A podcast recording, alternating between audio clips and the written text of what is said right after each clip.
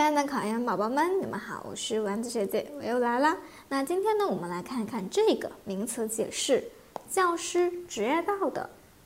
教师职业道德呢，是指教师在职业生活中所应遵循的调整教师与学生、教师与教师之间关系的行为准则和必备的品德的总和，是一般社会道德在教师职业中的特殊表现。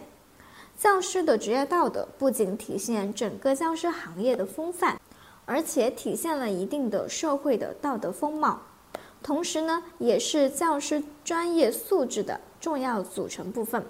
以上呢，就是我们教师职业道德的名词解释相关内容了。